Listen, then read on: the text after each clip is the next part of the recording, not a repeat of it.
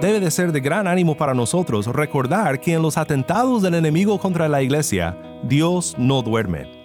Cuando toda la sangre de Judá estaba siendo derramada por doquier en la región, puede que el pueblo de Dios que recordaba su promesa haya pensado, pero Dios, ¿qué estás haciendo? ¿Te has olvidado de nosotros? ¿Te has olvidado de tu promesa?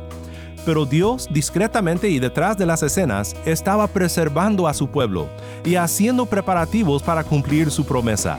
Nosotros, en medio del sufrimiento, siempre debemos de confiar en Él y recordar que Él está cumpliendo su plan aun cuando nosotros no podemos ver claramente cómo es que lo hará. Dios es fiel y siempre cumplirá su promesa.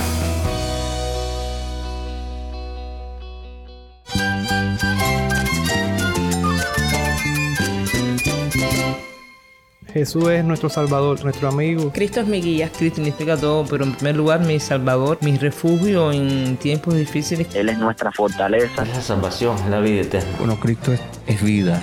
Él es suficiente. Él es el héroe de esta gran historia. Cristo para mí es mi todo. Es todo. Estás escuchando a El Faro de Redención. Cristo desde toda la Biblia para toda Cuba y para todo el mundo.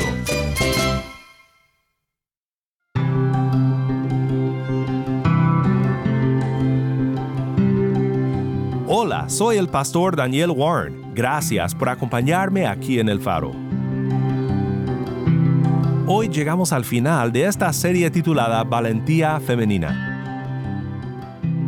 La Biblia tiene muchísimo que decir sobre la valentía femenina, y hacemos bien al tomar tiempo para estudiar lo que nos enseña sobre la fuerza de la mujer y su rol en el reino de Dios. Continuamente en la Biblia pareciera como si el plan de Dios estuviera a punto de desviarse y de ser vencido por los ataques del enemigo. Pero Dios siempre muestra su poder, a veces de maneras muy sorprendentes y por personas sorprendentes, dispuestas a servirle aún en medio del peligro, poniéndose en riesgo a sí mismos. Hoy veremos una historia llena de suspenso, de peligro, realmente llena de sangre, pero también llena de valentía femenina. El nombre de la mujer valiente no es muy conocido y probablemente nunca lo será. Pero aquí, escondido en un capítulo de Segunda de Reyes, encontramos a Josaba, una mujer que fue usada por Dios para proteger la promesa. Y su valentía merece nuestra atención, porque a final de cuentas, no se trata de Josaba, sino del Dios que obró por medio de ella para llevar a cabo su plan de redimir al mundo por fe en Cristo Jesús. Si tienes una Biblia, te invito a que busques Segunda de Reyes capítulo 11 y quédate conmigo para ver a Cristo en su palabra.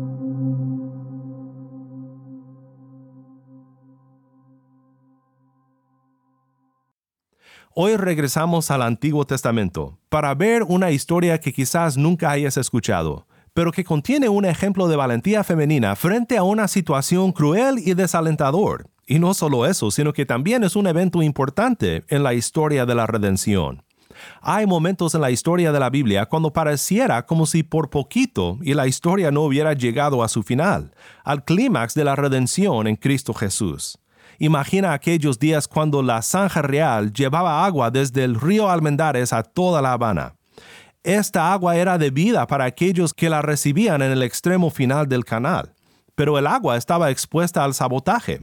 Alguna persona con malas intenciones podría haber desviado el agua, envenenarla o hacer un sinfín de cosas para que esta agua no llegara a los que tanto la necesitaban.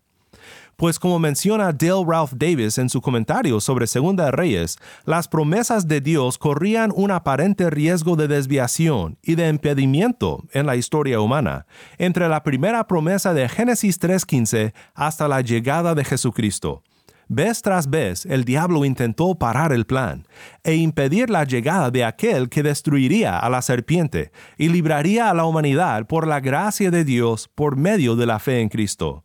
Aquí en el pasaje que vamos a ver, vemos un atentado del enemigo contra el plan de Dios. Pero Dios preserva su promesa usando la valentía de una mujer protegiendo a un pequeño que algún día sería el rey de Judá y que de su linaje vendría el rey de reyes y señor de señores, nuestro Señor Jesús. Escuchemos la historia ahora de 2 de Reyes 11, 1 al 3. Cuando Atalía, madre de Ocosías, vio que su hijo había muerto, se levantó y exterminó a toda la descendencia real. Pero Josaba, hija del rey Joram, hermana de Ocosías, tomó a Joás, hijo de Ocosías, y lo sacó a escondidas de entre los hijos del rey, a quienes estaban dando muerte, y lo puso a él y a su nodriza en la alcoba. Así lo escondieron de Atalía, y no le dieron muerte. Y Joás estuvo escondido con ella en la casa del Señor seis años, mientras Atalía reinaba en el país.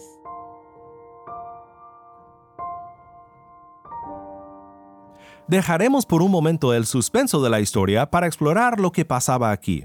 En el trasfondo de esta historia hay una promesa hecha por Dios a David, la cual David recuerda en 1 de Reyes 8:25. Ahora pues, oh Señor Dios de Israel, cumple con tu siervo David, mi padre, lo que le prometiste, diciendo, no te faltará quien se siente en el trono de Israel, con tal que tus hijos guarden su camino para andar delante de mí como tú has andado delante de mí. Leemos de nuevo sobre esta promesa en Primera de Reyes 11:36, cuando Dios dice, y a su hijo le daré una tribu, para que mi siervo David tenga siempre una lámpara delante de mí en Jerusalén, la ciudad que yo he escogido para poner allí mi nombre. Aquí en esta historia la lámpara de David estuvo a punto de extinguirse. Esa gran promesa de un rey de su linaje que reinaría para siempre, en la promesa original de 2 Samuel capítulo 7. Dice Matthew Henry en su comentario sobre ese atentado hacia la familia de David, el linaje de Judá, la lámpara casi fue extinguida por la maldad de Atalía, la madre reina, que cuando oyó que su hijo Ocosías había sido asesinado por Jehu, se levantó y destruyó toda la simiente real, a todos los que ella conocía como herederos a la corona.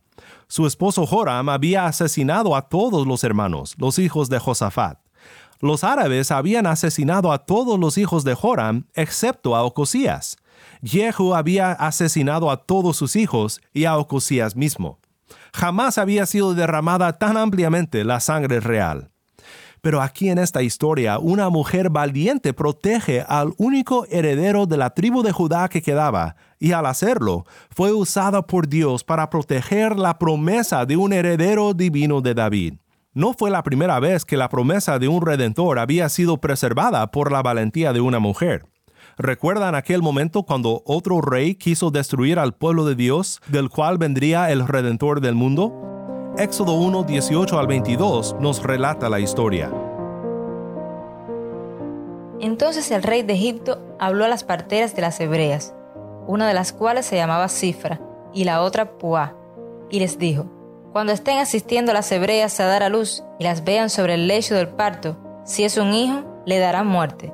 Pero si es una hija, entonces vivirá. Pero las parteras temían a Dios y no hicieron como el rey de Egipto les había mandado, sino que dejaron con vida a los niños. El rey de Egipto hizo llamar a las parteras y les dijo, ¿por qué han hecho esto y han dejado con vida a los niños? Las parteras respondieron a Faraón, porque las mujeres hebreas no son como las egipcias, pues son robustas y dan a luz antes que la partera llegue a ellas. Dios favoreció a las parteras, y el pueblo se multiplicó y llegó a ser muy poderoso.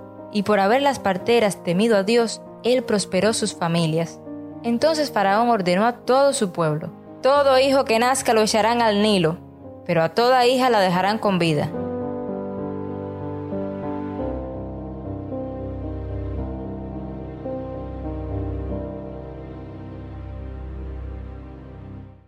Qué gran valentía la de estas parteras hebreas. Y la madre y la hermana de Moisés fueron usadas por Dios para preservar la vida de su gran siervo que le llevaría a Israel fuera de Egipto por la mano poderosa de Dios, cuando pusieron a Moisés en una cestilla en el Nilo. Y esta valentía de Josaba la volvemos a ver en el Nuevo Testamento, que por haber protegido al pequeño Joás pudo ascender al trono, y así fue preservado el linaje de Judá y nació otro pequeño bebé cuya vida estaba en peligro a una temprana edad, el Rey Jesús.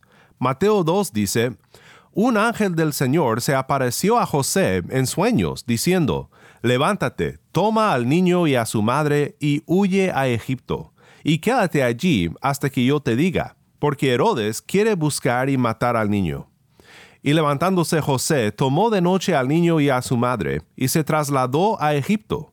Estuvo allá hasta la muerte de Herodes, para que se cumpliera lo que el Señor habló por medio del profeta, diciendo, De Egipto llamé a mi hijo. Herodes, al verse burlado por los sabios, se enfureció en gran manera, y mandó matar a todos los niños que había en Belén y en todos sus alrededores, de dos años para abajo según el tiempo que había averiguado de los sabios. Entonces se cumplió lo que fue dicho por medio del profeta Jeremías cuando dijo, Se oyó una voz en rama, llanto y gran lamentación, Raquel que llora a sus hijos y que no quiso ser consolada, porque ya no existen. Pero cuando murió Herodes, un ángel del Señor se apareció en sueños a José en Egipto, diciéndole, Levántate, toma al niño y a su madre y vete a la tierra de Israel porque los que atentaban contra la vida del niño han muerto. La madre de Moisés, Josaba, José y María, siervos de Dios que por su valentía fueron usados por Dios para preservar el plan de redención de los atentados del enemigo. Creo que de estas historias podemos aprender algunas cosas muy prácticas para nuestra vida, aplicando lo que hemos estudiado. Primero, debe de ser de gran ánimo para nosotros recordar que en los atentados del enemigo contra la iglesia, Dios no duerme. Cuando toda la sangre de Judá estaba siendo derramada por doquier en la región, puede que el pueblo de Dios que recordaba su promesa haya pensado, pero Dios, ¿qué estás haciendo? ¿Te has olvidado de nosotros? ¿Te has olvidado de tu promesa? Pero Dios, discretamente y detrás de las escenas, estaba preservando a su pueblo y haciendo preparativos para cumplir su promesa. Nosotros, en medio del sufrimiento, siempre debemos de confiar en Él y recordar que Él está cumpliendo su plan aun cuando nosotros no podemos ver claramente cómo es que lo hará. Dios es fiel y siempre cumplirá su promesa. Segundo, ser usado por Dios no significa que siempre seremos reconocidos y recordados por nuestro servicio. Un comentarista nota que es muy interesante que hoy el nombre de Josaba no es realmente un nombre reconocido en la iglesia. Fue hija del rey, esposa de un sacerdote, así que tenía algo de estatus social, pero ya no escuchamos más sobre ella. Y probablemente nunca habías considerado su historia, hasta que leímos esta historia en 2 Reyes 11. Pero Dios tenía a su sierva en el momento oportuno para cumplir su plan de redención. No debemos de alabar a Josaba, sino alabar a Dios, al Dios que da valentía femenina a las que le sirven a Él. Tercero, y esto para mí provoca adoración a Dios y agradecimiento por su Hijo. En cada historia que hemos visto, tanto la de Josaba y Joás como la de Moisés y la de la familia de Jesús, el plan de Dios fue guardado de los atentados del enemigo para que el Hijo continuara de una manera u otra la promesa y no perdiera la vida. Pero Jesús, el cumplimiento de la promesa, dio su vida para redimirnos. Él fue el más grande ejemplo de valentía, y toda la valentía femenina que hemos considerado en esta semana juntos apuntaban de alguna manera u otra a la valentía de nuestro Redentor. Tuvo fe en la promesa de Dios y sabía que Él sería resucitado, tal como Marta valientemente creyó en la resurrección. La sabiduría de Abigail se mostró en persona en la vida de Cristo, quien es para nosotros la sabiduría de Dios, quien por su vida puso en práctica el consejo de Abigail y no derramó sangre más que la suya para redimirnos de nuestros pecados. Cristo fue el sumo ejemplo de entrega a Dios, adorando y obedeciendo a su Padre en todo, tal como aprendió de una manera humana de su madre, y por medio de la cual es digno de toda nuestra adoración incluyendo la adoración de su madre misma. El fervor con el cual Priscila servía y enseñaba apuntaba hacia Cristo, que nunca se cansó de amar a su iglesia y de instruirnos en toda verdad. Y Josaba, mujer valiente que por un acto de fe enfrentó la sangriente reina, nos da un ejemplo de cómo Cristo enfrentó al diablo y a la misma muerte para rescatar a su pueblo del enemigo tanta valentía femenina nos da un ejemplo claro del poder y el valor de nuestro Salvador, Cristo Jesús, el Redentor del mundo.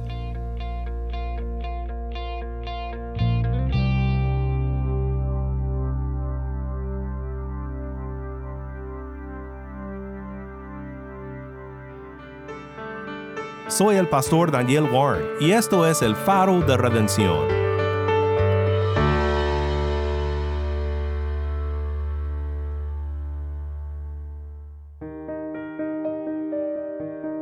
No sé tú, pero esta semana ha sido de gran ánimo en mi fe en Dios, al ver cómo es que Él ha puesto una valentía tan tremenda en las mujeres que por la fe en Cristo están dispuestas a servirle en todo. Me exhorta a mí a que crezca en mi valentía en el Señor, y espero que haya sido retado y animado también a lo mismo. También me ha sido de gran ánimo escuchar nuevos testimonios desde Cuba testimonios que hablan del gran poder de Dios para salvar. Escuchemos ahora un testimonio más y luego te voy a contar cómo tú puedes compartir tu testimonio con nosotros por medio de WhatsApp. Desde Cuba nos acompaña Ernesto Sotolongo. Mi nombre es Ernesto Miguel Sotolongo Pérez. Asisto a la Iglesia Bautista Nueva Vida, La Habana. Antes de conocer a Cristo, andaba en la carne, en fornicaciones, en borracheras, orgullo, soberbia, en contiendas, en ira, enojos, murmuraciones, literalmente muerto en delitos y pecados. No había Dios en ninguno de mis caminos. El Evangelio llega a mi vida a través de la predicación del mismo, y me arrepentí de todos esos pecados. Deposité mi confianza solo en Jesús para salvación. Cuando vine a Cristo fue como si me quitase un gran peso encima. Sentí por primera vez paz, la verdadera felicidad que ninguno de los placeres mundanos te puede dar, lleno de gozo y plenitud Nunca antes me había sentido así, pues pasé de muerte a vida, de tinieblas a la luz y de la potestad de Satanás al reino de los cielos. Ya, ya yo no era el centro de mi vida, pues el centro de mi vida ahora es Cristo. Él me ha transformado y ahora quiero vivir para servirle, agradarle y obedecerle. Lucho todos los días contra los deseos de la carne y quiero y anhelo la santidad, andar en la verdad, en rectitud e integridad. Ahora aborrezco el pecado y puedo deleitarme en la ley de Dios. Me deleito ahora en alabarle y en adorarle, al único que es digno de toda la gloria. Siento una inmensa gratitud cuando pienso en el Evangelio y lo que Dios hizo por mí.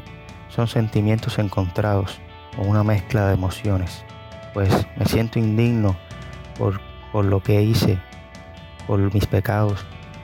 Me siento indigno de tan grande salvación. No merezco el sacrificio que Cristo hizo por mí. Lamento profundamente cada uno de mis pecados actuales y en los que tropiezo en este peregrinar. Pero junto a esa tristeza por mi indignidad y mi pobreza y mi vergüenza, me llena una profunda alegría sin igual, porque Cristo pagó mi deuda, porque ya no soy reo de muerte, porque ya no hay más condenación, porque sé que Él es fiel y que secará mis lágrimas y que me da vida eterna gratuitamente. Y se llena mi corazón de alabanza y adoración al único que es digno de toda la gloria y el honor. Amén. Muchas gracias Ernesto por compartir tu testimonio con nosotros aquí en el faro.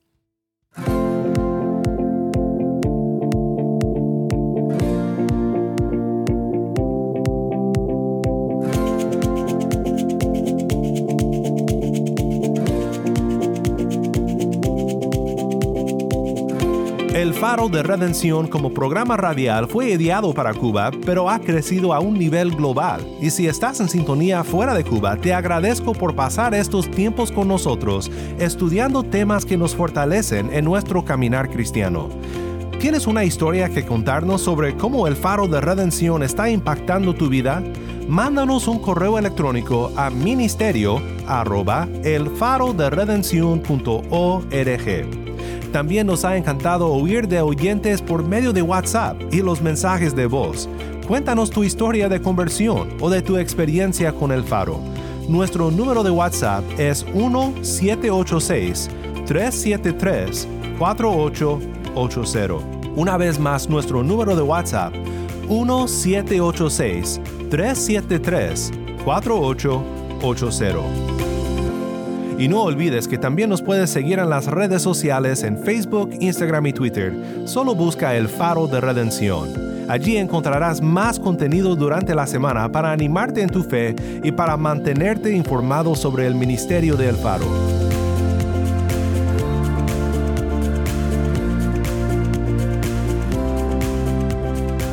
Si estás en sintonía desde fuera de Cuba, te animo a que ores para unirte con nosotros en nuestra misión de hacer resplandecer la luz de Cristo en Cuba y de compartir la voz del pueblo de Dios en esta hermosa isla con oyentes en todo el mundo. Para hacer tu donativo a este ministerio apoyado por personas como tú que aman a Cuba y que aman a Cristo, visita nuestra página web elfaroderedencion.org diagonal donar. Nuevamente nuestra página web elfaroderedencion.org diagonal donar. Gracias por tu sintonía y que Dios te bendiga con su gracia.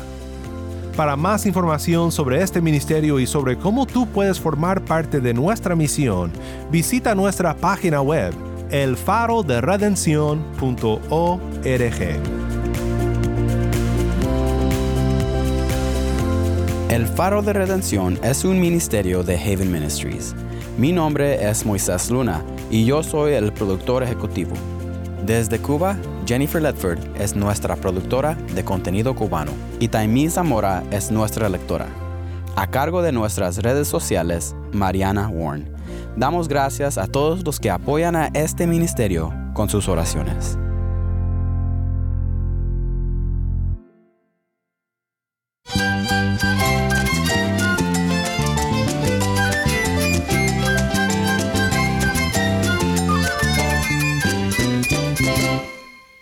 Soy el pastor Daniel Warren.